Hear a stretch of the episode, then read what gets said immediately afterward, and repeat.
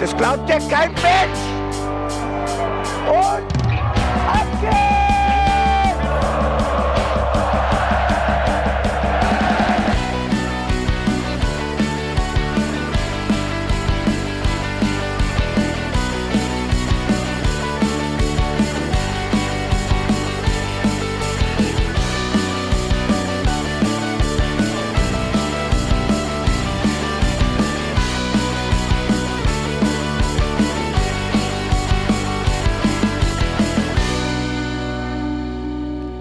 herzlich willkommen zum Hinterhof-Sänger-Talk. Wir sitzen an diesem Sonntag für euch vor den Mikros und sprechen wie in jeder Woche über Mainz 05 Fußball.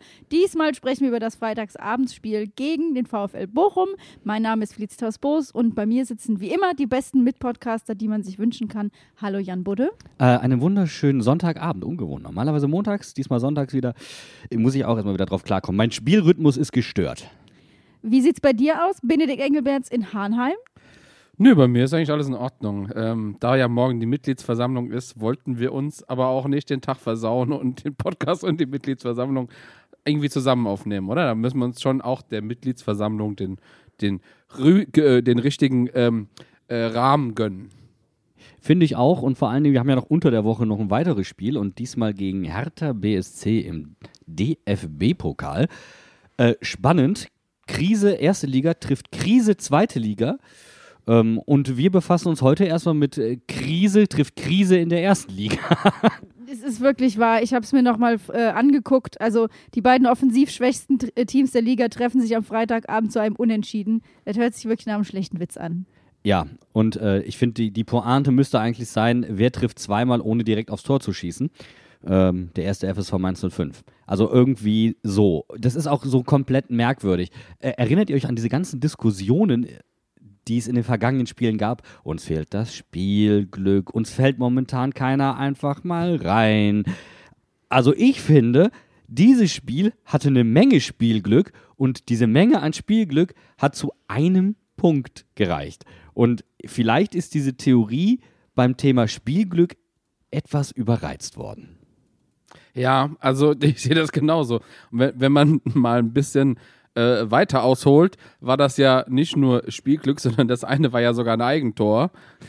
Ja. Und, äh, und das andere war ein stark abgefälschter Schuss. Also, ich äh, würde mich da jetzt auch nicht zu weit aus dem Fenster lehnen wollen, aber ähm, also das, das Pech der, der ein, zwei äh, Spiele vorher, das haben wir wieder drin. Also das Eigentor war eigentlich sowieso, das musste am Freitag fallen, weil das haben wir ja gegen die Bayern nicht gekriegt. Ja, das ist richtig. Das ist richtig. Eigentlich hat mir noch die rote Karte für Bochum gefehlt, die wir gegen Bayern nicht bekommen haben.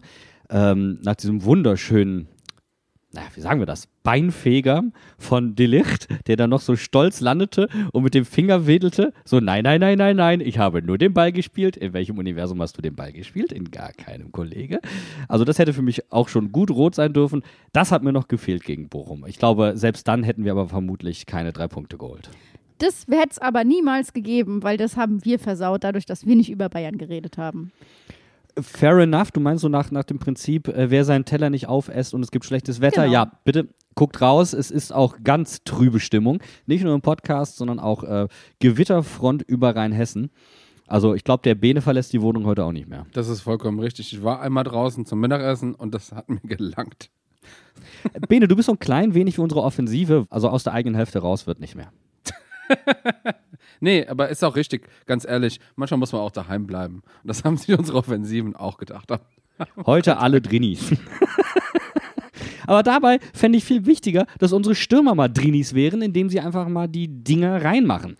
Aber dafür brauchst du natürlich auch Chancen. Und wir hatten es ja schon im Insta Live auch angesprochen und auch bei, äh, ähm, und hatten da schon mal auf Bayern rekurriert. So viele Großchancen haben wir ja eigentlich gar nicht, statistisch gesehen. Und wir sind die Mannschaft entweder die schlechteste oder die zweitschlechteste, was Großchancen angeht. Und in diesem Spiel haben wir dann natürlich in der ersten Halbzeit den Vogel komplett weggeschossen und einfach mal gar keinen Torschuss gehabt. Dieses Spiel am Freitagabend verlangt von uns, dass wir unseren Podcast, unsere aktuelle Folge umstrukturieren.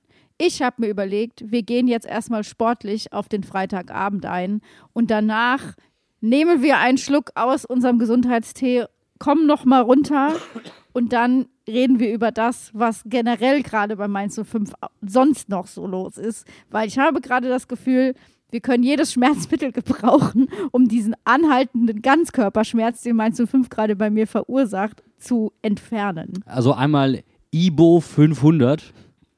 Ich dachte Oxyboton, äh, das ist anders. Bene, das, äh, unsere Offensive ist übrigens nur ein Placebo-Effekt. Offensive nur in homöopathischen Dosen. Ja, dann kannst du auch direkt Globoli sagen. Fair enough, ja, kann, kannst du auf jeden Fall sagen. Aber lass uns bitte nicht in homöopathischen Dosen über das Spiel reden, weil hier gibt es schon eine ganze Menge zu, äh, zu besprechen. Fangen wir doch mal damit an, dass es in der ersten Minute, in der dritten Minute schon fast geklingelt hätte und dank einer Glanztat von Robin Zentner ist äh, Mainz in der dritten Minute noch nicht hinten lag. Ich muss wirklich sagen, da war ich erstens war ich dann wach und zweitens Robin hat für, hätte für mich an diesem Abend alles machen können. Er hatte mit dieser Aktion schon mein Herz gewonnen. Und wir kennen diese Situation alle. Du machst den Kühlschrank auf, Flasche fällt raus, du fängst sie, du weißt nicht, wie du es gemacht hast, aber es sah ziemlich cool aus. Das war Robin Zentner und es war absolute Weltklasse. Reflexe, gell? Also, kann man ja nicht sagen, dass der keine Reflexe hat. Bene, und ich sag jedes Mal, und äh, Flitz wird es bestätigen können, und äh, ich glaube, etliche Leute machen das. Hast du gesehen? Hast du gesehen? Hast du gesehen? An Robins Stelle hätte ich so im 16 gesagt, hast du, ges hast du gesehen? Hat mich so ein bisschen dran erinnert, kennt ihr diese lustigen Videos, ähm, wenn so ein Vater äh, irgendwie an seinem Kind vorbeiläuft und das fällt irgendwie so rückwärts von der Schaukel runter oder sowas, so, mit einem Arm so noch dran. Ja, ja, genau. Das Kind schießt einen Bol- Golfball Richtung Fernseher und die Mutter fängt ohne nachzugucken einfach aus der Luft. ja, Weltklasse. Aber das war, Robin, Robin hat den Ball wie ein äh, fallendes Kind gerettet und es äh, war ein wunderschöner Moment. Aber wir müssen eigentlich darüber reden, wie dieses Tor, äh, fast Tor, entstanden ist, aus einer Standardsituation heraus. Und Karim Unisivo war gedanklich noch in seiner Verletzungspause und ist nicht mitgegangen. Und wenn du einem Bundesligaspieler die Möglichkeit gibst, von außen frei zu adressieren im Zentrum, wird er in der Regel einen Abnehmer finden. Und er war ja nicht mal gut adressiert, aber dann ziemlich gut abgenommen. Ähm, und dankenswerterweise hat Robin Handschuhe angehabt an dem Abend, weil ähm, sonst wäre es früh, früh nach hinten gegangen für uns. Und ich glaube, äh, das Spiel wäre auf jeden Fall verloren gewesen. War halt schon wieder der Moment gekommen, wo ich mich gefragt habe, wie es sein kann, dass wir in der dritten Minute gegen Bochum so eine klare, Sch- also die haben so eine klare Chance schon in der dritten Minute. Ja. Es war aber insgesamt einfach wild. Es ging nur hoch, hoch, hoch, hoch. Du sprichst die dritte Minute an. Es war auch die dritte Minute, in der Mario Rika, The Zone-Kommentator, sagte, also hier flog jetzt aber vieles hoch von links nach rechts. Und das war die treffendste Analyse, die du zu diesem Zeitpunkt über das Spiel aussagen konntest, weil äh, pff, das war einfach schlecht. das ist das Klassische, die einen können nicht, die anderen können nicht. das ist wirklich. Also, Schießt du aber ihn? Ich habe ihn auch nicht sicher. das ist wirklich beide Mannschaften, offensiv wie defensiv, katastrophal. Also wirklich, du hast eben schon mal angesprochen, äh, die schlechteste Offensive, aber wir haben ja auch die schlechteste Defensive gehabt. Also jetzt bis zu diesem Spieltag, wo äh, Köln und. Wir ähm, sind statistisch scheiße, wolltest du sagen. Wobei, genau. Aber äh, also beide Mannschaften. Ich nein, Dortmund, äh, äh, Dortmund sage ich schon. Bochum hat ein Gegentor weniger geschossen äh, bekommen. Also Gott, also ich bin, ich drehe gerade ein bisschen frei. Aber ihr versteht, was ich meine. Fast gleich scheiße. Du willst sagen, da sind zwei mit dem Messer zur Schießerei gekommen. Nicht mal mit dem Messer. Es ist irgendwie noch stumpf oder so. Beide mit Wasserpistolen. Also, ich fand es dermaßen frappierend, dass ich, weil ich etwas gesehen hatte, mir Vergewisserung oder mir, ich, ich wollte mich vergewissern. Ich wollte mir Erleichterung erschaffen. Ich wollte wissen, ob meine Beobachtung zutraf. Dass wir die Bälle hoch und weit nach vorne knallen, das ist ja jetzt nichts Außergewöhnliches. Ähm, tatsächlich dachte ich mir, aber ich gucke mir das mal an, weil gegen die Bayern fiel es mir schon auf, gegen Gladbach fiel es mir auch auf. Wir starten durchaus vom Torwart gerne mal flach neuerdings, oder neuerdings, und ähm, verschieben ja so, dass wir quasi einen Viereraufbau haben. Was meint das? Wir sind ja normalerweise drei Innenverteidiger. Sepp Vandenberg rückt quasi auf die Außenverteidigerposition von Danny da Costa. Cassie rückt ein und damit hast du vier Leute hinten. Ähm, Danny da Costa steht sehr, sehr hoch und damit hast du eine Überzahl auf dem rechten Flügel oder im rechten Halbraum. Und dahin eröffnen wir so konsequent, dass einem schlecht werden kann.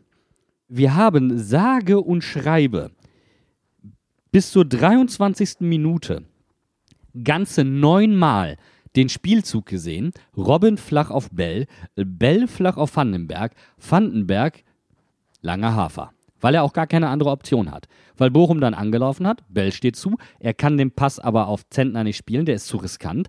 Ähm, flach ins Zentrum geht auch nicht, weil er dementsprechend angelaufen wird und der Bochumer jemanden zentral ins, äh, in seinen Passschatten stellt. Also geht nur noch langer Hafer. Und neunmal und von 15 solcher Spieleröffnungen, die ich mir angeguckt habe, waren einfach zwölf lange Bälle, drei nur flach. Und das ist dann schon eine massive Häufung. Und da kommt ja dazu, dass wenn der Ball lang von Vandenberg kommt, Ajorg und Karim da nicht wirklich auch in der Lage waren, die Bälle festzumachen. Also du konntest ja damit, du konntest ja die Uhr danach stellen, dass es defensiv so aufgebaut wird, um offensiv komplett zu versanden. Und da, also das war wirklich so, das Mittelfeld war Lava. Das Mittelfeld war nicht nur Lava, sondern das war auch noch gefüllt mit Spielern, wo ich mir denke, Junge, Junge, Junge. Und ich, ich greife jetzt, glaube ich, mal ein bisschen vor, aber zum Beispiel Dominic Kor ist ja dann hinterher auch ausgewechselt worden, aber was für eine bodenlose Leistung von ihm, holt sich eine gelbe Karte ab für Meckern. Bei einem Elfmeter, der übrigens glasklar ist, Vollkommen über den du richtig. nicht diskutieren musst. Und es ist dermaßen unsportlich, sich da hinzustellen und zu probieren, den Schützen zu irritieren. Lecco mio. Und ähm, Passwerte von jenseits von Gut und Böse. Ich habe gerade noch mal geguckt, weil ich selbst nicht glauben konnte, was ich mir aufgeschrieben habe. Vier von zwölf Pässen angebracht als Mittelfeldspieler. Das ist der, der die Bälle verteilen soll. Und äh, genauso viele Fouls und also er hat auch schon vorher mal eine gelbe Karte verdient gehabt, die er nicht bekommen hat, wo der Schiri hat laufen lassen. Wirklich eine bodenlose Leistung und Junge, Junge, macht mir das Sorgen für unser Zentrum. Und weil wir da ja eine Verbindung haben, also man könnte jetzt sagen, Ajorg und Unisivo, die du vorher angesprochen hast, Flitz, die legen ab ins Zentrum und da werden die zweiten Bälle zum Beispiel gewonnen. Ähm, auch weil dann vielleicht du das Kopfballduell verlierst, aber der Ball kann nicht kontrolliert gespielt werden. Jetzt ist es aber schon so, dass Karim und äh, Ajorg überhaupt nicht dazu kommen, die Bälle abzulegen, auch weil die Abstände zwischen den Ketten zum Teil riesig sind. Und dann kommt noch so eine Leistung von Dominic Kor obendrauf. Gefühlt, um das jetzt zu, miteinander zu verbinden, haben Ajorg und Unisivo also maximal ein Drittel ihrer Zweikämpfe inklusive Kopfbälle gewonnen. Muss mir Graf Zahl sagen, ob mein Gefühl da richtig ist. Aber ähm, äh, das ist ja, das spielt ja mit hinein. Und ich möchte den beiden da auch nicht unbedingt einen Vorwurf machen. Das eine ist, du bist ja quasi gefühlt dauernd in Unterzahl. Und das andere ist, irgendwann hätte ich auch keinen Bock mehr, mir 90 Minuten lang langen Hafer an die Rübe ballern zu lassen. Sieben von 22 Jahren. Also das ist knapp unter ein Drittel. Ja. Also äh, Zweikämpfe gewonnen. Entschuldigung. Inklusive Kopfbälle. Ja, ja, inklusive Kopfbälle. Also äh, dein Gefühl hat äh, wirklich nicht getrügt und ähm, ja, äh, ich sag mal, das Muster hat eigentlich ausgedient, wenn die Leute, die die Kopfbälle bekommen können oder sollen, äh, sie nicht mehr mehr gewinnen oder generell ihre Zweikämpfe. Und ich finde es ja auch vollkommen legitim, wenn das ein Mittel von vielen ist. Ja, Also absolut. das muss man ja mal ganz klar sagen. Wenn das ein Plan ist, den du- den du dir überlegt hast, kannst du das mal machen. Aber du kannst es eben nicht in der Häufigkeit und vor allem ohne Alternative machen. Und dann kommen wir an den Punkt, wo ich wirklich, ich habe am Fernseher gestanden und dachte mir, das ist eigentlich eine Zeit für eine DIN A4-Challenge. Ich hole mir ein leeres, unbedrucktes Blatt und lege es auf die eine Hälfte des Spielfelds, weil da so viel Platz ist. Ja. Und rechts ist alles zu. Und das ist die Situation, wo Robin Zentner einen Freistoß an der 16er-Kante schießen darf, wo er sich noch beschwert, dass der Bochumer ihm im Weg steht. Er guckt den Schiri an, so nach dem Motto, sag was, es passiert nichts, es dauert, es dauert, es dauert. Links ist alles frei. Wie gesagt, da kann man DIN A4-Blatt hinlegen und da ist kein Spieler drauf, ja. Rechts ist alles zu und Robin Zentner spielt den Ball nach rechts. Und da würde ich Robin tatsächlich gar keinen Vorwurf machen. Es muss ja eine Vorgabe sein. Der spielt doch nicht freiwillig so. Also äh, jetzt bei, bei allem Respekt, aber das ist doch eine Vorgabe. Aber ich erwarte von mündigen Spielern, dass sie irgendwann sagen, Männers, lass den da draußen labern. Was der vorhat, funktioniert nicht. Wir müssen hier einen anderen Lösungsweg finden. Tun sie aber nicht. Und jetzt stellt sich die Frage, warum tut das eine Mannschaft aus eigentlich mündigen und erfahrenen Bundesligaspielern wie Robin Zentner, Stefan Bell, Dominic Kor, Leandro Barrero, Karim Onisivo? Warum tun die das nicht? Also entweder sie haben Angst vor den Konsequenzen oder sie glauben an diesen Plan. ich weiß nicht, was ich schlimmer finde. Naja, für mich spricht, dass es schon Spieler gibt, die sagen, ich habe da keinen Bock mehr drauf. Und das sind die, die halt in den letzten Spielen die Tore geschossen haben. Das ist vor allem Cassie, der einfach mal abzieht, wenn er keinen Bock mehr hat und gelegentlich auch trifft. Ist ja jetzt dieses Spiel auch wieder mit äh, Barkok passiert, dass der Kullerball da als Eigentor reingeht. Aber das sind so die einzigen Momente, wo ich das Gefühl habe, da greift sich ein Spieler ein Herz und haut einfach das Ding rein. Und das sind im Moment die einzigen Torschüsse, die wirklich was Zählbares äh, an zutage befördern. Das ist einer von den Gedanken, den ich dabei habe. Äh, der andere ist, äh, das sind die Spieler, die aus unerklärlichen Gründen auf einmal nicht mehr im Kader stehen. Entschuldigung, nein, nicht unerklärliche Gründe, interne Gründe. Das ist was anderes. Aber weißt Also, du, Bene, ja. äh, das, das, das beschreibt unser Offensivkonzept ziemlich gut. Wir hängen massiv vom Brian ab. Das ist ja das eine. Das andere ist, wir hatten auch gegen die Bayern nur dann Großchancen, wenn, und wir hatten statistisch gesehen keine Großchance, auch wenn das Gefühl vielleicht ein anderes sein mag, aber wenn ein Spieler sich ein Herz greift, das was du gerade gesagt hast, Flitz, und aus einer nicht so guten Situation eine gute oder eine hochkarätige Chance macht im Endeffekt. Die statistisch, äh, statistisch als solche natürlich nicht zählt, weil die Ausgangslage war eben nicht so gut. Und dann Pfosten Lee, Pfosten Brian, knapp vorbei Bello. Und ich dachte eigentlich nach dem Bayern-Spiel, okay, ähm, wir hatten jetzt statistisch keine Großchance, aber ich glaube, wir haben kollektiv besser angegriffen. Unsere Verteidiger und Innenverteidiger kamen zu mehr Abschlüssen. Etwas, was wir eigentlich aus den stark Halbverteidiger-Offensivzeiten von Cher und Musa kennen. Ähm, das hat mich ein klein wenig daran erinnert. Aber dann kommt Bochum und eigentlich musst du sagen, jetzt kannst du es ja frei durchspielen, weil Bochum ist nicht Bayern München und bei weitem auch nicht so gefährlich. Und ich habe das Gefühl, Bo Svensson hat wieder den Schalke-Move aus der letzten Saison gebracht, wo du eigentlich Fußball spielen müsstest, matchst du den Gegner, der nicht dasselbe spielerische Potenzial hat, auf der körperlichen Ebene. Das heißt, du ziehst dich selbstständig auf das Niveau des Gegners runter. Und das, dieses Gefühl hatte ich schon, als ich die Startelf gesehen habe und klar war, dass Eddie rausrotiert ist für Leitsch. Ed, erstmal war Eddie ja auf dem Feld und auf der Bank gleichzeitig. Da war schon Halloween, da war der Geist, ging der Geist schon um. Der zweifache Eddie. Nee, also um das nochmal klar zu sagen, ich, äh, ich fand es gut, dass Leitsch in der Startelf war, aber es war quasi schon mit Bell in der Startelf statt Eddie zu sehen, dass es eben nicht darum geht, den Ball zu spielen. Ja, das ist tatsächlich so. Also ähm, Eddie ist halt derjenige, der ähm, schon am ehesten probiert, was offensiv zu initiieren. Ohne ihn passiert offensiv nichts. Das habe ich die ganze Zeit gesagt. Mir haben auch ein paar Leute geschrieben, oh, der ist defensiv so schlecht. Naja, aber ihr habt, ihr habt gesehen, wenn Eddie nicht spielt, geht offensiv mal wirklich überhaupt nichts mehr.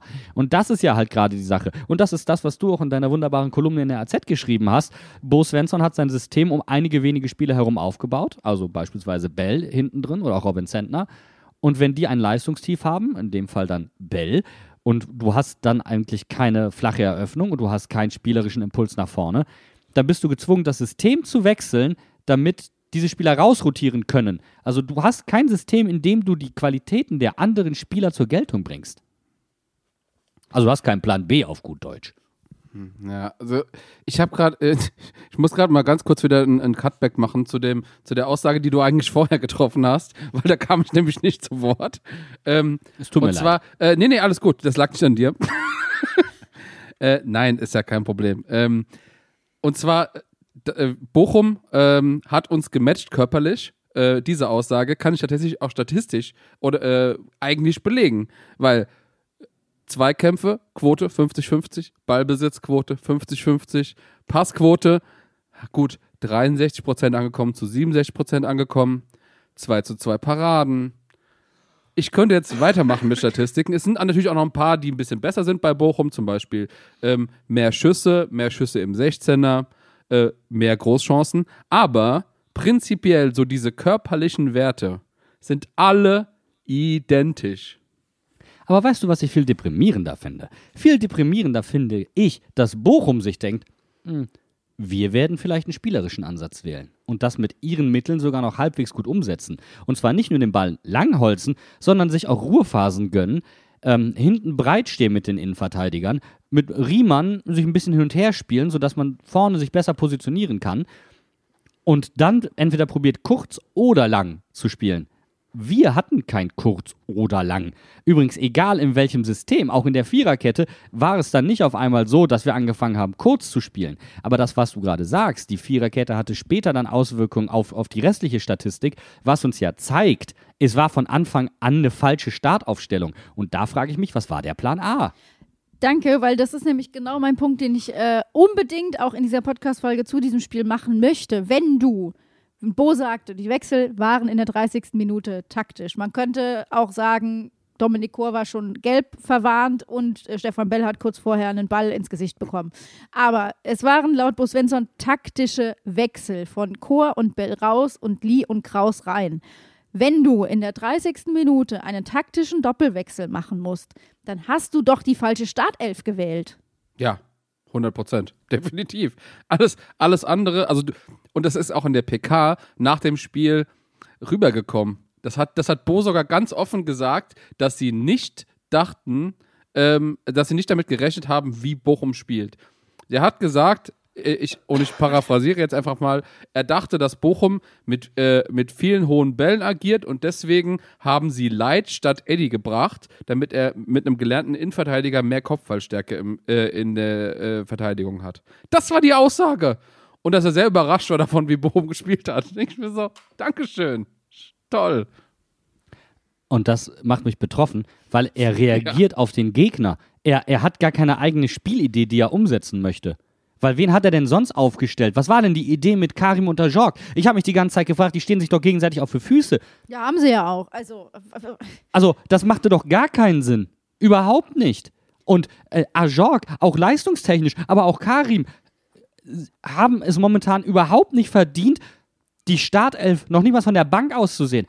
Bei beiden darf, darfst du wirklich die Frage nach der Kaderqualität stellen. Da nehme ich mir lieber ein, außer U19, wenn die nicht komplett überspielt wären, mit und sage, Junge, ich gebe dir eine Chance in der Bundesliga, als mir den Quatsch mit den beiden weiter anzugucken. Aber nochmal, so wie die beiden offensiv bedient werden sollen, nach Bo's Plan, hätte ich irgendwann auch keinen Bock mehr.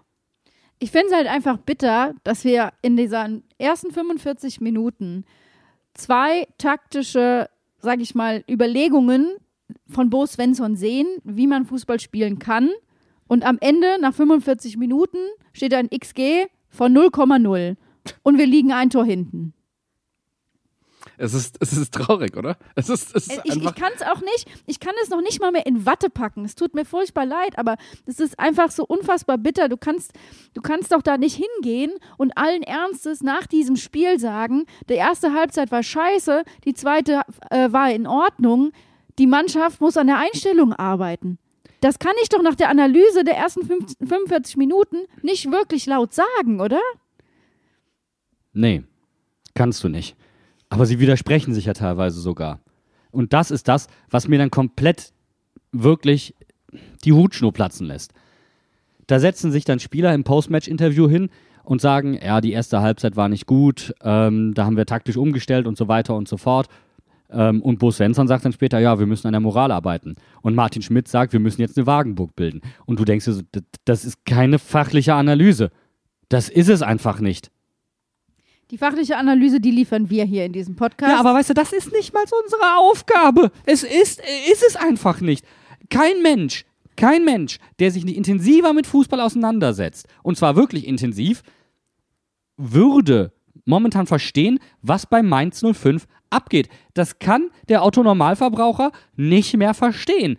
Und 905 tut nichts, um den Fan, den Gemeinen oder die Gemeine mitzunehmen. Gar nichts.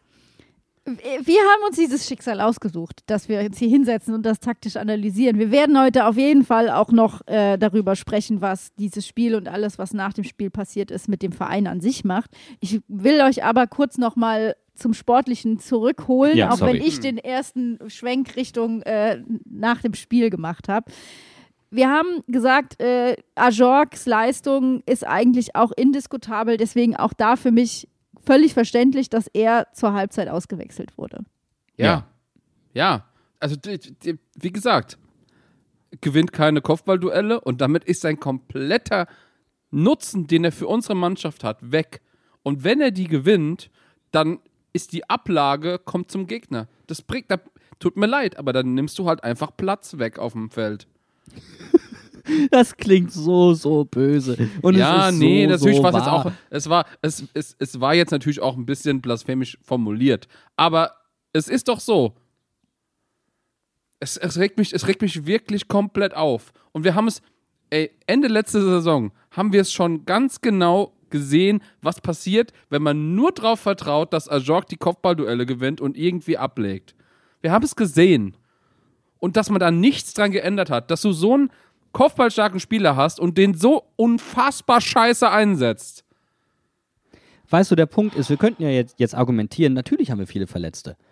Aber dann musst du doch mit den Spielern, die du übrig hast, eine andere Spielidee verkörpern. Ja, auch wenn das nicht deine Spielidee eigentlich ist. Oder bin ich jetzt hier falsch gestrickt? Ja, aber das Nee. ist doch eigentlich das, was wir immer sagen, was bei Mainz 05, was uns auch als Verein groß gemacht hat, aus der Not eine Tugend machen. Ja. Natürlich haben wir viele Verletzte, natürlich haben wir einen kleinen Kader, natürlich sind wir Tabellenletzter. Das heißt aber nicht, dass wir, dass wir dazu verdammt sind, beschissenen Fußball zu spielen. Aber weißt du, der Punkt ist doch der. Bo hat uns seit Saisons, müssen wir inzwischen sagen, spielen lassen wie einen Abstiegskandidaten.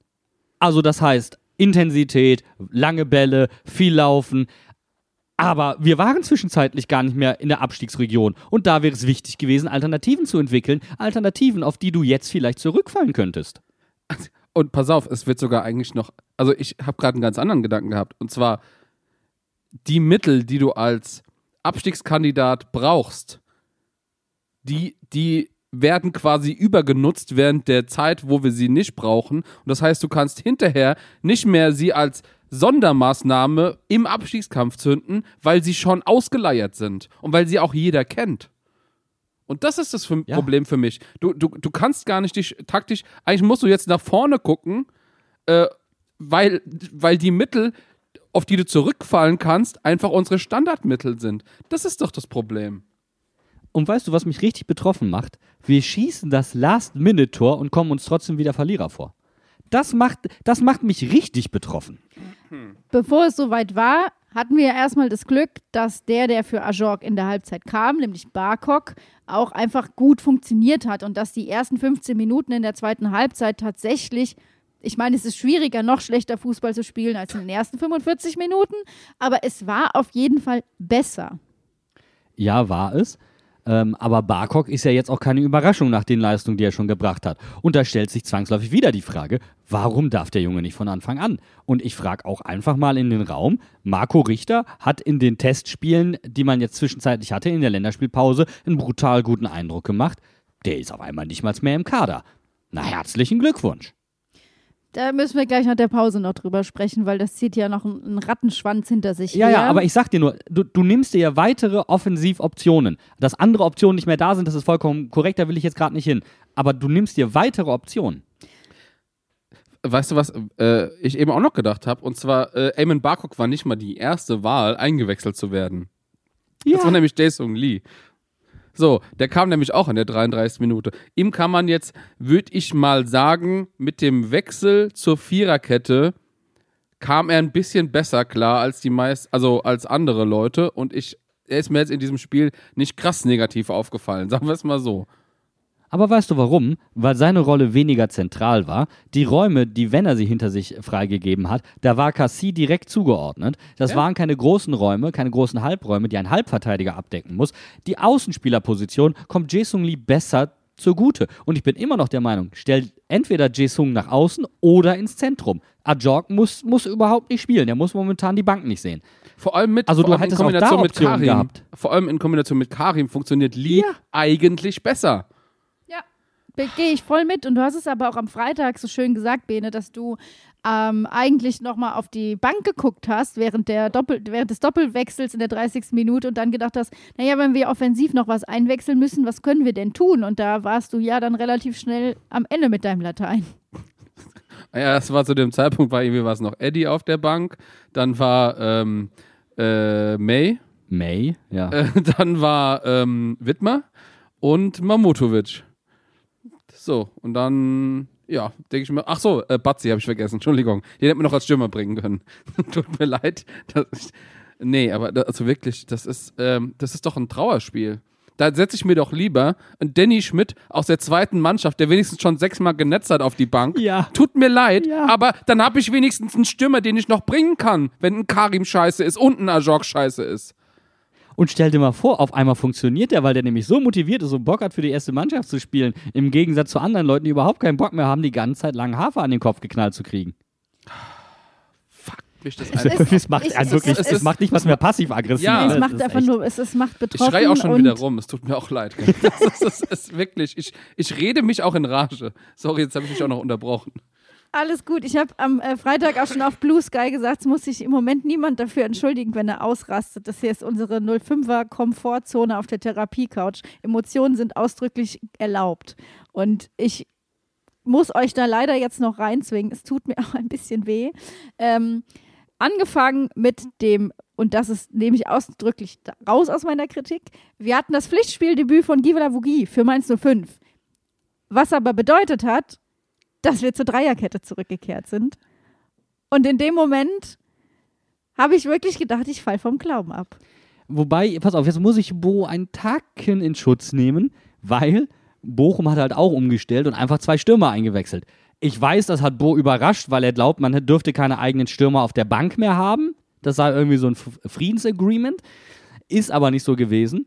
Und dann musste er wieder auf Dreierkette einstellen. Und ich glaube, dass Gila Vogie gekommen ist, war so eigentlich nicht vorgesehen, weil du dann doch gemerkt hast, huh, Josh hat ein paar Minuten gebraucht, bis er wirklich auf dem Feld angekommen ist. So, also ähm, der Wechsel hat dann in dem Moment weder Josh gut getan, noch der Mannschaft wirklich geholfen.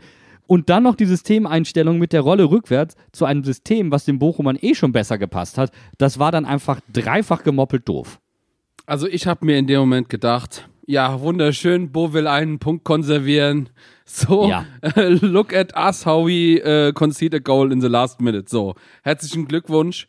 Also es war doch wirklich, ich war dann ja sogar noch froh, dass wir das Tor erst äh, schon in der, in der 80., 82. Minute bekommen haben, dass wir noch Zeit hatten zu reagieren und nicht in der letzten Minute. Weil, ähm, ganz kurz, ich guckte mal in meine Statistik, das war das achte Gegentor nach der 75. Minute. Herzlichen Glückwunsch. Das sind ein Drittel unserer Gegentore, die wir nach der 75. Minute bekommen. Ein Drittel! Das ist, ein- das ist ein Tor weniger, als wir insgesamt geschossen haben übrigens.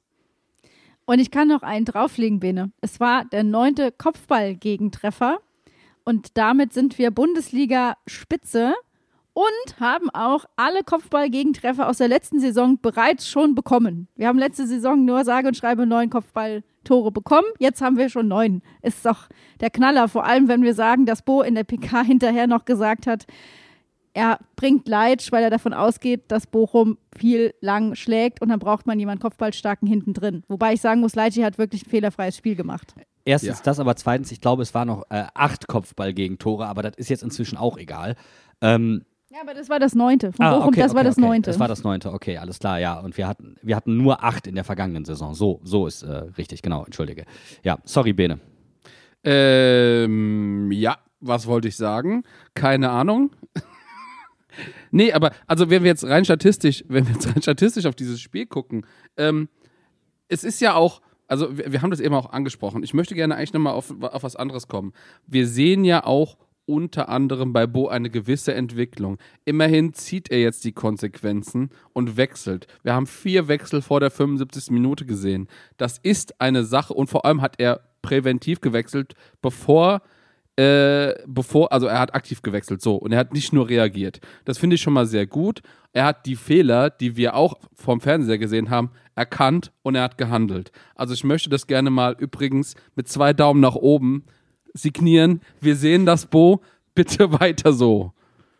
Ich finde es gut, dass deine Kritik gerade klingt, wie man früher in der Klasse Kritik anbringen sollte, nach einem komplett missglückten Referat und gesagt hat, ich finde gut, dass du dich traust. Und schöne ob- Präsentation. Ja, so als ob man eine Wahl gehabt hätte. So klang das jetzt. Aber so war es auch, muss man jetzt fairerweise sagen. Ey, Ja, ganz und ehrlich, es- es ist, es ist ja, äh, guck mal, es hat doch schon angefangen, wir, wir meckern seit Wochen über Jason Lee, der außer Form ist. Jason Lee darf mal auf das Spiel von der Bank beginnen, er kommt rein, er spielt direkt besser. Ob das jetzt am System lag oder nicht, ist mir jetzt erstmal egal, aber offensichtlich, vielleicht braucht er das auch einfach mal ganz kurz, ein Reset und dann läuft's wieder. Ist ja nicht so, als würde sich nichts tun. Wir sehen ja auch, dass die Trainer offensichtlich Sachen probieren, aber das große Ganze, was wir jetzt eben auch schon die ganze Zeit besprechen, das verändert sich eben nicht und das bringt halt nichts, dass man dasselbe System mit anderen Spielern spielt, die positionsfremd sind, die andere Sachen machen und dann die, derselbe Kram wieder von vorne passiert. Und Flitz hat es angesprochen. Max, Maxim Leitsch kommt, war für mich übrigens der beste 05er. Ähm, einfach komplett fehlerfrei gespielt. Aber du merkst auch, es ist egal, ob einer bei uns ein fehlerfreies Spiel macht, an einer entscheidenden Position oder nicht.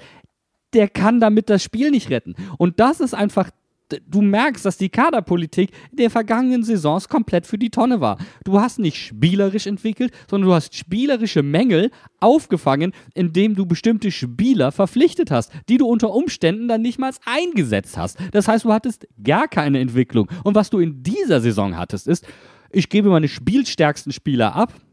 Aaron Martin, Anton Stach, Markus Ingwatzen, Phil Genie, Finn Dahmen und habe keinen adäquaten Ersatz. Weil das ist ja das Konsequente daraus. Du hast keinen adäquaten Ersatz. Wobei ich sagen muss, ich will nicht sagen, dass das ein Ersatz dafür ist, weil das sind einfach alles sehr verdiente Spieler, die es schwierig sind, auch generell zu ersetzen, egal ob sie, wenn sie den Verein verlassen oder nicht. In der Häufigkeit war es wahrscheinlich ein bisschen viel für uns, aber ich muss trotzdem sagen, neben Maxim Leitsch hat auch Tom Kraus für mich ein gutes Spiel gemacht. Das war super, dass er für Chor kam, der komplett neben sich stand und deswegen für mich auch ehrlicherweise genau der Richtige, der da noch dieses Last-Minute-Tor einschenkt. Jetzt sitzen wir hier sonntags und sagen als Mainzer, eigentlich fühlen wir uns, als hätten wir zwei Punkte verloren. Aber ich glaube, den Bochumern geht es noch einen Ticken schlechter. Das kann so sein, aber äh, auch hier ist die Frage, diese Leistung von Tom Kraus kam auch nicht aus dem Nichts. Also gegen Bayern hatte er auch schon einen ordentlichen Einsatz. Und das Blöde ist, dass sich diese Leistungssteigerung oder dass sich Leistung auf dem Platz als Einwechselspieler scheinbar nicht lohnt. Und das kannst du durchdeklinieren in einer Konsequenz, das kannst du dir nicht vorstellen. Egal, ob das Eamon Barcock ist, egal, ob das ähm, äh, Tom Kraus ist, egal, ob das auch Finn Dahmen ist, egal, ob das Markus Ingwatzen Hä? ist. Guck dir doch egal, an Bayern ob, die ersten Spiele. ja, Anfang der das Saison. Ü- wir können Nelly. noch weiter zurückgehen und dann, dann schlage ich die Brücke zurück zu Bochum. Kevin Stöger. Immer, wenn er, das war statistisch nachgewiesen, der hat die gefährlichsten Aktionen bei Mainz 05 gehabt, wenn er eingewechselt wurde. Ja, und jetzt sind wir sein Lieblingsabschussverein. Der hat, gegen, der hat dreimal gegen uns genetzt. Das hat er noch kein, gegen keinen anderen Verein häufiger gemacht. Danke War das das dafür. dritte Mal oder war das das, das vierte Mal schon? Das Das dritte war Mal. das dritte Das dritte Mal. Es Aber fühlt sich aber als nach mehr an. wa- wa- was wir natürlich auch dazu sagen müssen, er hat auch die Vorlage für das 2-1 gegeben. Nämlich nach einer Ecke. Also jeder, jede, also das war auch im Grunde passend zum Thema des Spiels. Jedes Tor ist nach irgendeinem Standard gefallen. Elfmeter, Ecke, Ecke, Freistoß. also Ja, ist wirklich.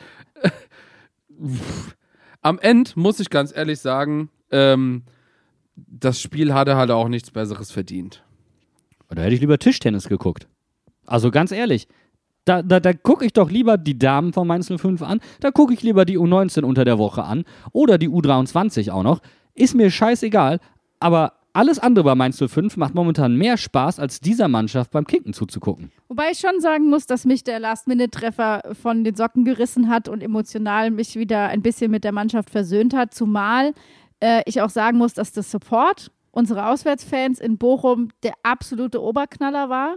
Und was ich richtig geil fand, was man auch gesehen hat, was die Kamera zum Glück eingefangen hat, Silvan Wittmer, wie er sich warm macht und die Fans anpeitscht und wenn wir wissen wollen, wie ein Meister 5 Kapitän zu sein hat, dann gucken wir uns bitte an, wie Silvan Wittmer sich mit Tom Kraus bei diesem Tor freut.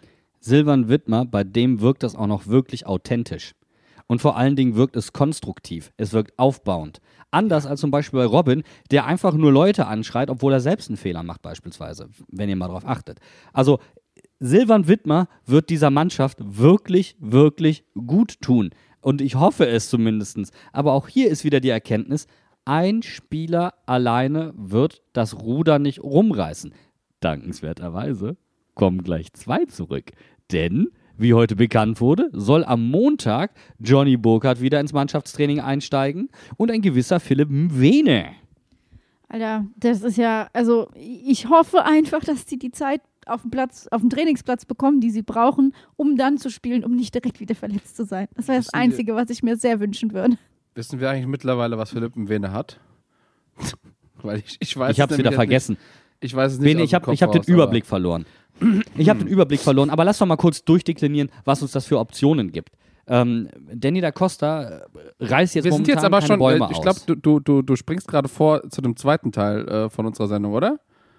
Ich hätte auch gesagt, wir machen jetzt mal den Sack mit dem Spiel in Bochum zu und wenden uns jetzt dem Grundsätzlichen, nehmen einen Schluck Beruhigungstee und dann hören wir uns nach einer kurzen Pause wieder, denn ich präsentiere euch etwas, was mir TikTok auf meine Timeline gespült hat.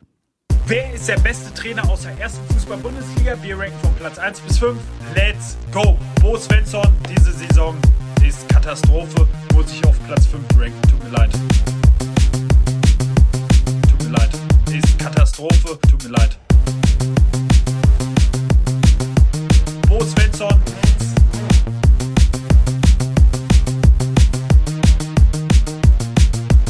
Tut mir leid.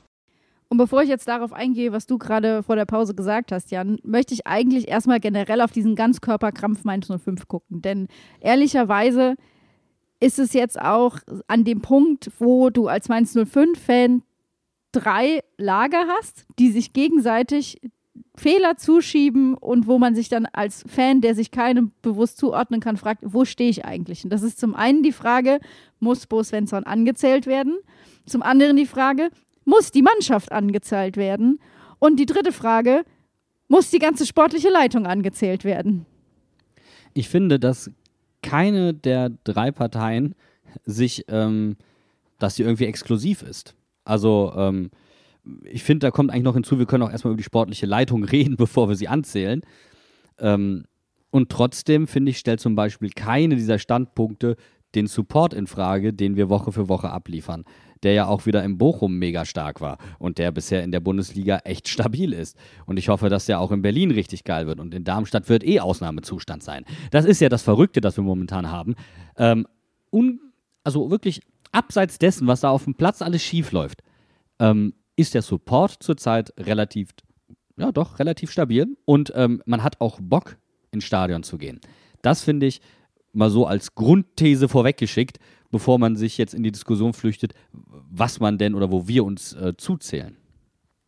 Ja, ähm, ich, ich möchte gerne das noch ein bisschen präzisieren, weil ähm, den, den Trainer äh, direkt ähm, in Frage stellen ähm, oder anzählen, ist für, für mich das, das, das falsche Mittel, weil theoretisch, also der, der, falsche Ausdruck, sag ich mal, für das, also jedenfalls wie ich, wie ich empfinde. Und zwar, ich bin mittlerweile an dem Punkt, und ich bin mir gar nicht sicher, ob ich das vor ein paar Wochen schon im Podcast mal gesagt habe. Wann, wann kommt der Punkt, wo wir sagen müssen, dass hinter dem Trainer stehen und äh, supporten und was auch immer und immer zu sagen, okay, bei uns darf der Trainer Fehler machen und was auch immer. Wann ist der Punkt, wo das Ganze destruktiv für den Verein ist? Wann ist der Punkt, wo man sich eingestehen muss, okay, wir kommen mit der Situation nicht weiter und der Trainer kann es auch nicht lösen. So, und das ist, das ist so der, das, äh, das Abwägen, was für mich äh, hinter der Aussage steht, die ich unter anderem auch am, am Freitag im Insta Live gesagt habe. Ja, wo uns alles aus dem Gesicht gefallen ist auf einmal. Ja. Und äh, da muss ich ganz ehrlich sagen, ich glaube, wir haben, also wir einen Punkt erreicht, wo wir uns darüber unterhalten müssen, wie viele Spiele Bo noch auf diesem Niveau machen darf. Und ähm, ich, ich sage nicht, dass wir den Punkt überschritten haben schon, aber wir sollten uns darüber unterhalten, wie lange das noch gut gehen kann, bevor wir die Reißleine ziehen müssen. Sagen wir die Winterpause? Sagen wir, wir warten ab, bis das, ähm, bis das Spiel Leipzig rum ist? Das sind jetzt noch zwei Spiele. Also Hertha im Pokal, dann Leipzig, dann kommt die Länderspielpause. Dann hätte potenziell ein anderer Coach äh, mit der Mannschaft auch ein bisschen Zeit zu arbeiten. Ähm, wo, wollen wir überhaupt einen äh, Coach aus dem Verein, aus der U23, aus der U19, was auch immer, welchen, welcher steht überhaupt bereit? Diese ganzen Fragen, äh, die da hinten dran stehen. Ich möchte nicht, dass Bo jetzt geht. Ich möchte, dass, dass wir mit Bo die Saison zu Ende bringen. Aber wenn wir keine Entwicklung sehen, wann müssen wir handeln? Das ist meine, das ist meine Frage, die ich mir stelle. Und was ich dafür ganz symptomatisch finde, ist eben, dass wir bei Bo Svensson häufig den Fall haben, dass er unklar kommuniziert und diese Kommunikation überträgt sich auf den gesamten Verein. Ich möchte euch einfach nur mal auf drei Zitat, auf eine kleine Zitatreise mitnehmen, die sich für mich am, am Ende bin ich glaube ich, im Zentrum des Labyrinths und weiß nicht mehr, wie ich rauskomme. Also, äh, Danny da Costa hat nach dem Spiel gesagt, äh, Bo Svensson hat nach dem Spiel gesagt, ich trage die Verantwortung sowohl taktisch als auch für die Mentalität. Im Interview wird dann Danny da Costa gefragt, was hat der Trainer in der Kabine gesagt. Danny sagt, der Trainer sagt, die Moral war da. So, Martin Schwitt sagt im Postmatch-Interview, äh, wir stehen zusammen, aber zusammenstehen heißt nicht, dass wir es gemütlich haben wollen. Zusammenstehen heißt, dass wir eine Wagenburg bilden müssen und zählt die Mannschaft an, weil sie nicht die richtige Mentalität auf den Platz bringen. Was stimmt denn jetzt? Ähm, wir nehmen jetzt einfach mal die Analyse, die wir gerade abgeschlossen haben, als Grundlage und müssen sagen, es hat mit der Mentalität überhaupt nichts zu tun, sondern es ist die falsche taktische Herangehensweise und wenn du nur noch hinterherläufst, siehst du blöd aus. Und dann siehst du aus, als ob du keinen Bock hast. Es sind zwar nur wenige Meter, aber das hat nichts mit der Mentalität zu tun. Und da zitiere ich gerne Marco Reus. Ihr immer mit eurer Scheiß-Mentalität. Ich sag dir eins: 95 bis 98 Prozent der Bundesligaspieler haben kein Mentalitätsproblem. Das meint nicht, dass sie im Mentalen nicht arbeiten müssten, sondern das meint, die Einstellung stimmt erstmal. Das heißt, wir reden über andere Sachen. Und in dem Spiel ist es sowas von eindeutig, dass die Mannschaft durchaus gewillt war, Bene hat die, die, die Statistiken auch genommen, aber sie hatten erst besseren Zugriff, nachdem Bo Svensson seinen Initialfehler mit der Startaufstellung behoben hat. Und das müsste bei ihm jetzt alle Glocken zum Klingen bringen. Und da fragt ihn der The Zone-Kommentator nach dem Spiel: hm, Viererkette hat ja besser funktioniert. Ist das jetzt eine Option? Ja. Ist das eine realistische? Weiß ich nicht. Ist eine Möglichkeit. Ich kann dir jetzt schon sagen, was, was passieren wird. Bo wird auf keinen Fall die Viererkette spielen von Anfang an. Es wird auch passieren, dass Leitsch wieder rausrotiert und Eddie rein, obwohl er der beste Spieler auf dem Platz war gegen Bochum. Es gibt gewisse Sachen, die weißt du einfach, die passieren. Der rotiert gute Spieler gegen gute Spieler aus. Etwas, was ich nicht verstehen würde. Anstatt jetzt beispielsweise Stefan Bell rauszunehmen, der einfach wirklich keine gute, äh, gute Zeit hat, oder auch Sepp Vandenberg, der den ein oder anderen Lapsus durchaus drinnen hat, rauszunehmen. Mhm. Ja, ich glaube, dass Eddie mit einer guten Defensive hinter sich ähm, oder in seinem Rücken ähm, nach vorne sehr, sehr wichtig für uns sein kann. Also Eddie begrüße ich da ausdrücklich. Deswegen, ähm, wir hatten es ja auch, als Anwar noch für uns Spieler war, anstatt dass er und Gruder zusammenspielen durften, hat er die beiden gegeneinander ausgewechselt. Also solche Phänomene tauchen ja immer wieder auf. Und du, da, da fehlt mir wirklich das Verständnis für, warum du gute gegen gute Spieler dann auswechselst. Ja, ich, ähm, genau, äh, ich würde gerne in dieselbe Kerbe nochmal reinhauen. Und zwar glaube ich, dass äh, Leitch, Vandenberg und Eddie es gegenseitig auch gut tun würde, wenn sie sich bestärken. Und mit Vandenberg ist nun mal leider einer aktuell in der Verteidigung, der eigentlich nicht wegzudenken ist. Vor allem, wenn Philipp Mwene noch nicht fit ist und oder Cassida spielen kann, was er immer mal wieder ganz gut gemacht hat. Ähm, ich denke, wir müssen uns auf diese Dreier-Innenverteidigung einigen und Eddie und Leitch, gerade Leitch in der aktuellen Form, können sich gegenseitig stabilisieren, aber sie hatten tatsächlich noch gar keine Chance, überhaupt zusammen auf dem Platz zu stehen und mal überhaupt Zeit miteinander zu gewinnen. Jetzt mal die, die letzte Viertelstunde oder die letzten, keine Ahnung, wann Eddie eingewechselt wurde, rausgerechnet, weil da hat er ja da nicht Innenverteidiger gespielt. Ich finde, das ist ein guter Punkt, aber Eddie ist auch eigentlich der einzige komplett polyvalente Spieler, also vielseitig einsetzbare Spieler, den wir haben. Und eigentlich, so wie Dominik Kurt zurzeit auftritt. Und wir wissen, Leo und auch Tom Kraus Stärke ist nicht unbedingt das Passspiel und die Kreativität. Könntest du Eddie wunderbar auch im Zentrum einsetzen, beispielsweise und hast dann trotzdem noch genug Optionen defensiv. Ich würde trotzdem weg von der Dreierkette gehen. Ähm, weil dir die Dreierkette auf lange Sicht einfach offensive Optionen wegnimmt und wir haben nun mal ein Offensivproblem. Ich meine, das predigen wir jetzt auch schon. Wie lange? Es liegt nicht an der Defensive, es liegt an der Offensive.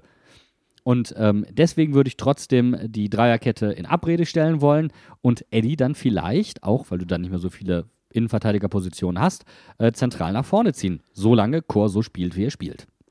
Und ich würde das gerne, ich würde das gerne nochmal weiter ausführen. Du kannst dann ja sogar ohne einen Spieler wechseln, dein System wechseln. Puh, kann man machen. Wenn du sagst, okay, es funktioniert nicht mit der Viererkette, wir brauchen jetzt die Dreierkette, dann rutscht Eddie halt einfach wieder zurück in die Innenverteidigung und alles ist Ja. gut. Das Ja. kannst du tun. Und mit Stefan Bell auf dieser Position hast du die Option nicht. Not never. Aber das ist doch jetzt mal ein konstruktiver Vorschlag, den wir für das Spiel vielleicht gegen Hertha äh, auf die Platte bringen. Aber ich be- befürchte fast, dass wir äh, versuchen werden, eine Zweitligamannschaft auf körperlicher Ebene niederzuringen. Ja, natürlich werden wir das tun. Natürlich werden wir das tun. Und ich glaube auch nicht, dass wir Marco Richter sehen werden, der natürlich extra motiviert sein wird gegen seine alten Kollegen. Und der hat gefehlt, weil. Das hat, glaube ich, alle von uns von ihren Sitzen gerissen, als sie schon The Zone eingeschaltet hatten. Das äh, Pre-Match-Interview äh, von Bo Svensson, der sagte, Marco Richter ist aus internen Gründen nicht im Kader. Jetzt hat es nur zwei Tage gedauert und die Bildzeitung hatte da was äh, aus interner Quelle erfahren, angeblich, weil ihm die Einstellung im Abstiegskampf fehlen würde. Aber dann haben wir wieder denselben, dann haben wir denselben Punkt, denselben Punkt, den wir eben auch gemacht haben. Spieler, die eine Meinung äußern, werden aus dem Kader verbannt. Oder? Spieler, die angepisst sind, dass wenn sie Leistung bringen, vielleicht nicht starten dürfen oder nicht erste Wechseloption sind, äußern eine Meinung. Übrigens, kennen wir das noch irgendwoher? Delano Birchzoch beispielsweise war auch so jemand, der Leistung gebracht hat, dann nicht spielen durfte. Ähm, jetzt ist es auch Emmen Barkok. Ich meine, wir haben es vorhin schon mal aufgezählt. Das kannst du sehr lange so weiterführen. Und ich würde, ich würde, wenn wir, wenn wir uns das mal ein bisschen genauer betrachten, ohne jetzt die Hintergründe zu kennen, könnte das auch eine richtig toxische Herangehensweise mit dem Umgang mit Kritik sein intern. Wenn du sagst, okay, ähm, ich möchte gerne hier äh, meine Mitspieler und den Trainer und was auch immer motivieren, anders an das Thema Abstiegskampf herangehen, heranzugehen, weil mein Marco Richter hat die letzten paar Jahre ein bisschen Erfahrung mit Abstiegskampf. Und wenn du dann so drauf reagierst, indem du ihn aus dem Kader verbannst, na herzlichen Glückwunsch, da hast du einen Spieler vergrault und der wird, also ich meine, er kann, glaube ich, jetzt nicht im Winter wechseln, aber dann im Sommer halt. Aber wir wissen ja auch aus interner Quelle, da können wir jetzt mal interner raushauen, dass die Mannschaft es überhaupt nicht so witzig findet, wie teilweise mit Jugendspielern umgegangen wird. Also Spieler, die sich erst an das Profi-Sein gewöhnen müssen, aber dann trotzdem einen gewissen Anspruch mitbringen, den sie sich auch erarbeitet haben, weil sie vielleicht besser sind. Und sie werden abgestraft. Und da erinnere ich immer wieder gerne. Paul Nebel, der hat nach diesem äh, Bochum-Spiel, es war witzigerweise Bochum, nach dem legendären Spiel damals äh, gegen Leipzig, nie wieder einen Fuß auf den Boden bekommen. Anstatt dann zu sagen, Jungs, ist jetzt scheiße, aber wir wissen alle, Corona hat zugeschlagen, spielt das zu Ende, ähm, wichtiger Erfahrungswert, danach schauen wir weiter, nimmst du die runter und brichst diese Jungen innerlich. Und glaub mal, das nehmen Bundesligaspieler, die länger dabei sind, die nehmen das wahr und die finden das auch nicht gut. Da geht es denen gar nicht so sehr um den eigenen Stammplatz, sondern dann geht es darum, pff, wie ist der Umgang, wie ist die Kaderhygiene und Kaderhygiene. Das war ein Thema, das wir auch schon vergangene Saison groß thematisiert haben. Ja, und Thema Jugendspieler ist ja dann auch was, womit der Kicker dann um die Ecke kam, was auch wieder alle äh, hellhörig hat werden lassen, dass es äh, intern bei Nelly Viper äh, zu einem Zwist gekommen ist, weil er sich ja ohne Absprache mit dem Verein vor dem Spiel gegen Stuttgart ja eigentlich aus dem Mannschaftshotel hat abholen lassen, um sich einer, äh, nach einer zweiten ärztlichen Meinung operieren zu lassen. Das heißt, in erster Instanz hat der Verein gesagt, du kannst spielen, du bist in der Startelf und in zweiter Instanz hat sich Nelly überlegt, ich lasse mich lieber abholen und operieren. Und das ist Ja. schon eine Heft, also, also zwischen du spielst Startelf und ich lass mich lieber operieren, also leck mich am Arsch, da liegen Welten zwischen. Und das lässt, wenn, wenn du überlegst, wer alles sich in Spielen in dieser Saison alleine auswechseln lassen musste wegen Verletzungen, das wirft kein gutes Licht und ich finde gar nicht mal auf die medizinische Abteilung, sondern vielmehr auf die sportliche Leitung. Ja, weil im Endeffekt, also ich meine, über die medizinische äh, Leitung können wir ja nichts sagen. Ähm, vielleicht, also ich sag mal, jetzt einfach mal ein bisschen zu spekulieren, vielleicht haben sie ja auch gesagt, okay, Nellys Verletzung muss man behandeln. Äh, er kann spielen, aber irgendwann am Horizont steht eine OP. Ähm, je länger er spielt, desto schlimmer wird's. er kann aktuell aber noch spielen. So, und dann hat die Unter sportliche Leitung, Schmerzmitteln vielleicht sogar. genau, Ja. hat die sportliche Leitung entschieden, wir brauchen ihn gerade, also muss er spielen, die OP muss verschoben werden. So könnte es passiert sein. Ich sage nicht, dass es so ist, sondern es könnte so passiert sein. Aber es passt ein bisschen ins Bild, wie mit Verletzungen und wie äh, die Kommunikation um Verletzungen und was auch immer aktuell stattfindet, dass, dass man so einen Gedanken haben kann. Und was bräuchte es eigentlich in dieser Situation, wo du so viele, sage ich mal, Loderlichter, brennende Feuer rund um deine sportliche Leistung und um die Mannschaft hast? Es bräuchte eigentlich einen Sportdirektor oder einen sportlichen Leiter, der ganz klar sagt, was Phase ist und dem man ehrlicherweise zutraut, konstruktiv sportlich zu arbeiten. Und ich musste so unfassbar lachen, weil ich habe heute recherchiert, wo äh, Martin Schmidt das gesagt hat mit der Wagenburg, dass wir wieder zusammenstehen müssen und eine Wagenburg sind. Und das Erste, was mir angezeigt wurde, war ein Artikel vom 3. November 2016, in dem Martin Schmidt sagte, wir müssen eine Wagenburg bilden, uns abschotten und die Gründe für dieses Ereignis bei uns suchen. Das kann doch nicht sein. Und es tut mir einfach unfassbar leid, aber eine sportliche Leitung, Jan hat es so schön bei Sky gesagt, eine sportliche Leitung, die zu dritt durch die Tür gekommen ist, den traue ich nicht zu, dass sie, dass da einer alleine wieder rauskommt. Also ich frage mich, wo da die konstruktiven Mechanismen in diesem Triumvirat von Heidel, Schmidt und Svensson sind, die konstruktiv, taktisch, sportlich in der Diskussion was verändern. Eigentlich bräuchtest du einen externen Berater, wie beispielsweise mal so ein Matthias Sammer, der einfach mal Tacheles spricht und sagt, Leute, das ist scheiße. Das ist scheiße, das ist scheiße, das ist scheiße. Das sieht von außen mies aus, das ist grob fahrlässig, so machen wir es nicht. Und dann kannst du ja immer noch sagen, pass auf, das hat die und die und jene Gründe. Und dann kann der immer noch mit einem Blick von außen sagen, ah, ah, Leute, aber das ist nicht der Königsweg, den ihr da eingeschlagen habt. Ich habe wirklich das Gefühl, du brauchst einen dicken externen Impuls, von wo auch immer du ihn dir holst. Und äh, es muss ja niemand Bekanntes sein. Ich habe es Matthias Sammer nur als Beispiel, wie sowas funktionieren kann, äh, genannt. Es gibt ähm, verschiedene Beratungsfirmen, die darauf spezialisiert sind, die das machen. Ähm, es gibt genügend Einzelpersonen, die sowas beratend anbieten. Ähm, aber ich habe wirklich das Gefühl, da muss jemand von außen professionell mal draufschauen. Und ähm, wie schlecht die Situation ist, das, das sieht man ja auch immer wieder. Ich habe bei, ähm, bei The Zone gesehen, das formschwächste Team Europas. da habe ich nochmal nachgeguckt. Ganz genau stimmt es nicht, jedenfalls nicht nach diesem Spieltag. Aber wir sind das zweit- bzw. drittformschwächste Team Europas. Also, Und waren es war vermutlich vor dem Spiel. So. ja, also es ist, äh, es ist wirklich, ähm, nur, nur ein Team ist auf jeden Fall definitiv schlechter und das ist Sheffield. Yay! Die haben, die haben nur einen Punkt geholt und dann gibt es. Äh, Aber die haben auch ein Teams. Schaf als Wappenbene. Die sind raus aus, aus der Nee, das Gleichung. ist Derby County, glaube ich. Ah, verdammt. Äh, und dann gibt es noch drei Mannschaften, äh, die jeweils ähnlich schlecht sind. Das ist Lyon, äh, Calgary und Almera. So, also das, die unterscheiden sich aber nur im äh, Torverhältnis. Das heißt, auf diesem Niveau unterhalten wir uns gerade. Und ich sehe da nicht, äh, dass sich die sportliche Leitung bei uns, dass da irgendwie so kommuniziert wird. Und vielleicht wird es dann halt auch mal Zeit, ähm, dass nicht nur äh, Martin halt mal ein bisschen was äh, Tacheles redet, sondern auch, dass unser lieber Don mal was sagt und nicht nur immer dieselben Selbstbeweihräucherungen in die Presse reingibt. Ich finde nämlich, wenn du über Bo Svensson sprichst, musst du über Martin Schmidt sprechen. Das eine bedingt für mich das andere. Denn wie der Kader aufgebaut ist. Man hat letztes Jahr schon gesagt, der kleine Kader, das war nicht die beste Idee. Ja, mach dieselbe Idee nochmal. Ähm, also, da scheint ja keine Reflexion stattgefunden zu haben. Oder man ist zu einem Ergebnis gekommen, das man nicht kommuniziert hat, warum auch immer man das nicht kommuniziert hat. Ähm, die Kommunikation ist grottig.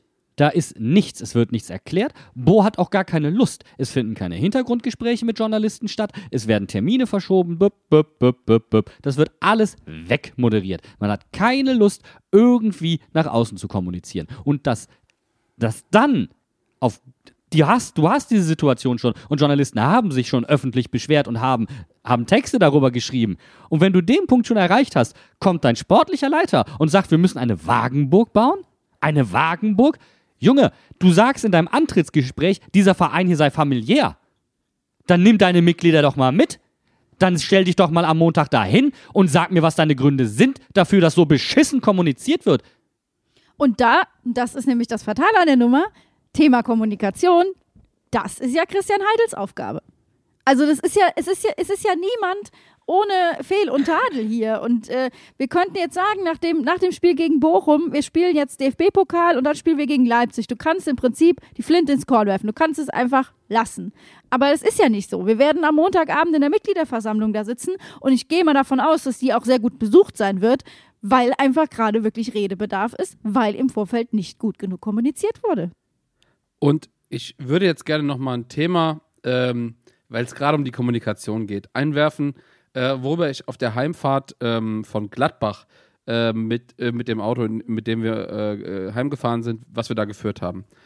Es gab mal bei Sandro und auch bei Achim Gespräche mit dem Trainer, wo man sich zu einer Podiumsdiskussion getroffen hat, wo eingeladen wurde vom Verein in die Loge, dass man mit dem Trainer diskutieren konnte, dass man, ah, ob das jetzt nur der Trainer ist, ob das die sportliche Leitung ist, wer auch immer, ist mir eigentlich relativ egal. Aber es gab mal Gesprächsangebote. Das letzte, was ich davon mitbekommen habe, war jetzt dieser Studi-Talk, aber das ist der komplett falsche Anlass. Und dann wurden, glaube ich, 50 Leute eingeladen, mit äh, Röttgermann sich zu unterhalten, damit er sich auch mal vorstellen konnte. Viel zu spät, meiner Meinung nach. Und er ist in diesem, in diesem äh, Dings eh der falsche Ansprechpartner. Aber das vom Verein in dieser Hinsicht an Gesprächsangeboten, dass der Trainer sich mal erklären kann den Fans auf einer inoffiziellen Ebene, ohne Presse, ohne wen auch immer dabei, dass man das nicht mal anbietet. Bei unserem familiären Verein, das finde ich eine Sauerei. Das ist das eine. Das andere ist aber auch, man bespricht mit Journalisten normalerweise Hintergründe, damit sie nachvollziehen können, was eigentlich Sache ist. Das ist nicht zum Schreiben, sondern zum Wissen. Diese Gespräche finden nicht mehr statt. Die sind eingestellt worden. Das ist eine ganz tolle Situation übrigens für überregionale Medien, die sich vorbereiten müssen. Ganz super. Da ist Mainz 05 dann nicht mehr die Wagenburg, sondern die Blackbox, weil das ist es ja im Moment. Also, äh, du kannst dich ja im Moment außer, auf die, äh, außer darauf, dass Martin Schmidt nichts öffentlich sagen wird, was in Richtung sportliche Kritik geht, das ist das Einzige, wo du dich aktuell drauf verlassen kannst. Wenn du klar kommunizieren würdest. Ich maß mir ja gar nicht an, dass Bo dann nicht vielleicht sogar seine Beweggründe so darlegen kann, dass man sagt, oh, habe ich nicht bedacht. Äh, hat er natürlich vollkommen recht, das macht die Situation etwas ausweglos. Er könnte damit die Leute viel besser mitnehmen, dass die Kurve willig ist, mitgenommen zu werden. Ich glaube, das hat sie hinlänglich gezeigt. Ja, da ist Support noch und nöcher. Die hängen sich whatsoever rein. Und auch andere Menschen. Viele fahren auswärts. Und ich hoffe, dass die MV gut besucht sein wird. Aber du kannst, du kannst nicht so kommunizieren. Du machst damit selbst die Wagenburg überhaupt erst nötig. Es ist, es ist wie mit Reiseführern. Man sieht nur, was man weiß. Aber wenn ich, ne, ich, ich kann nichts sehen, ich kann nichts wissen, wenn es keine Infos gibt. Es ist, also, ich finde es vollkommen richtig, Bene. Ähm, bis zu dem Punkt, wo du das gesagt hast, war mir das auch gar nicht mehr bewusst, aber wir waren ja früher viel auf diesen Veranstaltungen, wo einfach mal ein bisschen was erzählt wurde. Was ganz, also da, da waren auch Pressevertreter, aber das war einfach eine nette Atmosphäre, wo du zusammengesessen hast und wo der Trainer mal was erzählt hat. So, oder wo auch Spieler dabei waren. Oder auch der sportliche Leiter. Das war ja, also wir haben ja auch oft genug Rufen Schröder zu, zu Sachen Frauenfußball befragt und unbefriedigende Antworten bekommen. Aber wir hatten wenigstens die Möglichkeit zu fragen. Diese ganzen Veranstaltungen, die sind einfach tot. Die gibt es nicht mehr. Die sind einfach wegrationalisiert worden. Ja, umso mehr und umso wichtiger ist natürlich morgen die MV. Aber das, um jetzt ehrlich zu sagen, ist eigentlich auch nicht der richtige Ort dafür. Normalerweise Nee, nee, nee. ist das hier das Pflichtprogramm. Wir reden eigentlich bei einer MV über andere Sachen. Ja. Ähm, aber ich finde, das ist für mich zumindest ein nötiger Punkt, der vielleicht mal angesprochen werden sollte. Ähm, Und das Aber- ist halt das, was ich meine. Das ist kommunikationstechnisch halt dumm. und Alle Fragen auszuschließen und nur die MV als Kommunikationsmedium offen zu lassen. Die findet halt auch nur Aber- einmal im Jahr statt. Aber, um dann jetzt den Bogen zu schlagen, ähm, dass die Hintergründe nicht mehr stattfinden, das liegt an Bo. Ähm, und da erfüllt er ein Kriterium seines Jobs nicht ausreichend. Das muss man so hart sagen. Ähm, er zeigt sich nicht flexibel, ähm, er zeigt sich nur mäßig lernfähig und er hat häufig überhaupt keinen Bock, mit irgendjemandem zu reden. Ähm, es gibt sehr viele unzufriedene Spieler, auch wenn sie wechseln, die woanders funktionieren. Das ist ganz neu für Mainz 05. Ähm, ich meine, Kevin Stöger, der dann vor den gegnerischen Fans jubelt, ob das sein muss, können wir jetzt mal dahingestellt lassen. Aber ähm, der hat wirklich das, das Gefühl, er, er muss sich rächen. Luca Kilian hat das mehr als deutlich kundgetan. Äh, Anton Stach hat das mehr als deutlich kundgetan. Finn Dahmen hat das mehr als deutlich kundgetan. Also, das ist eine Häufung. Und ich glaube, wenn ich jetzt noch ein bisschen nachdenke, finde ich noch ein, zwei weitere Spieler, die das mehr als deutlich kundgetan haben. Ähm, wo man einfach sagen muss, das ist seit Jahren so. Und wir haben seit Jahren keine spielerische Entwicklung. Dann hat Bene natürlich recht, hier soll sich ein junger Trainer entwickeln können. Bo ist ein junger Trainer. Ich sehe aber momentan nicht aufgrund der mangelnden Kommunikation eine Bereitschaft dazu, sich weiterzuentwickeln. Und das, das ist das große Problem, das alle bei Mainz 05 im Umfeld in ein Dilemma stürzt, weil wir würden uns gerne hinter den Trainer stellen, wenn wir wissen, wo es hingeht. Ich kann doch nur in einen Bus einsteigen, von dem ich weiß, wo er hinfährt. Und wenn es der Hogwarts Express ist, selbst da steht drauf, wo er hinfährt, selbst wenn der, der Ort nicht existiert. Aber es ist, also, das finde ich halt eben an dieser ganzen Nummer so unfassbar schwierig, dass du jetzt gerade nach diesem Wochenende und diesen Medienberichten, du hast einfach das Gefühl, Mainz 05 ist ein einziger Kopfschmerz und du weißt gerade nicht, hilft eine einfache Tablette oder muss es mehr sein? Müsstest du mal irgendwie zum MRT oder so und äh, hast du vielleicht einen Tumor? Deswegen gibt es für mich auch keine einfache Antwort auf diese Frage, was, was man jetzt mit der Situation machen soll. Also Bene, lass uns einmal durchdeklinieren, weil du hast vorhin mal so ein paar Stichpunkte genannt und ich fand deinen Einstiegstake einfach hervorragend. Ähm, wann ist was zu viel? Ist es das Hertha-Spiel? Ist es das Leipzig-Spiel? Ist es die Hinrunde? Ja. Und wie viele Spiele kann man dem Trainer und der sportlichen Leistung? Ich nehme das, ich nehme die in Sippenhaft. Das tut mir leid. Das, das trifft genauso Martin Schmidt wie, ähm, wie, wie Bo Svensson. Wie lange können wir uns das tatenlos und im, und im vollen Support weiter angucken?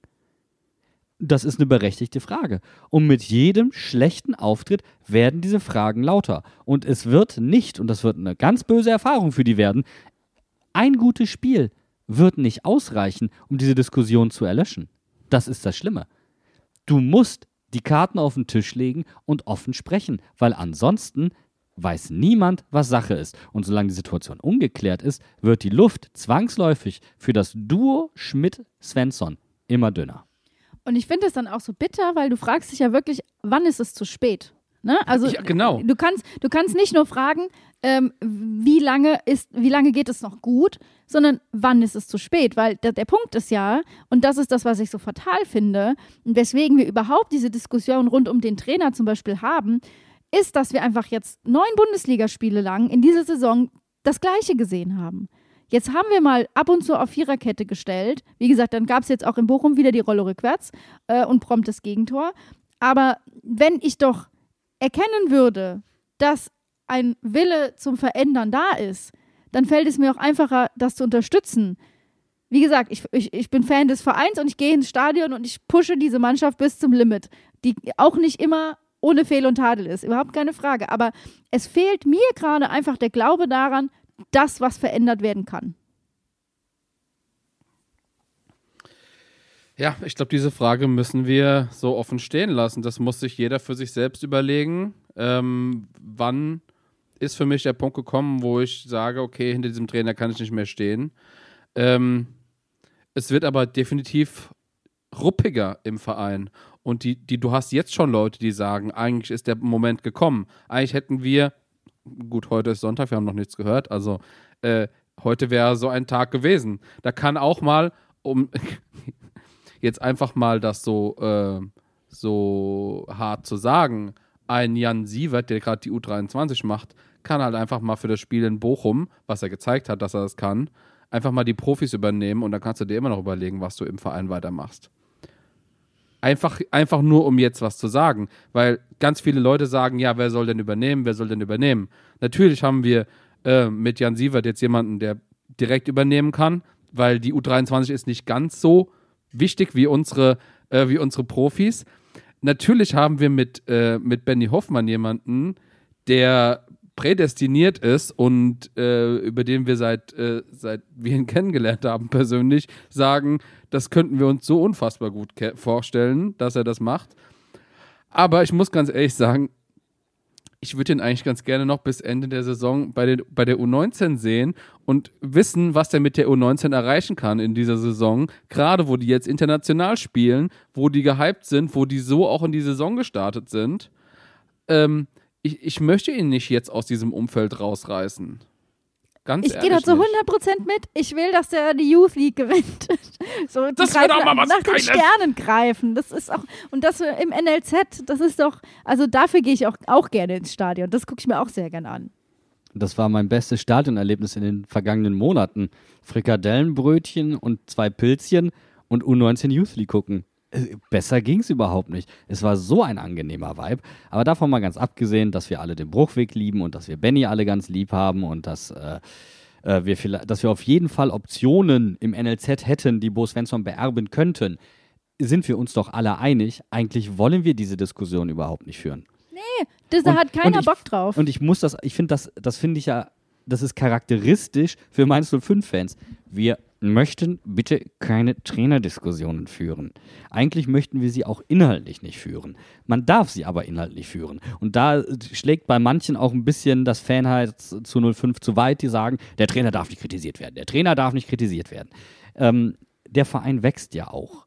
Und du musst dahingehend über solche Sachen sprechen können. Und ein Trainer, der eine klare Idee hat, wird auf inhaltliche Kritik immer gut antworten können.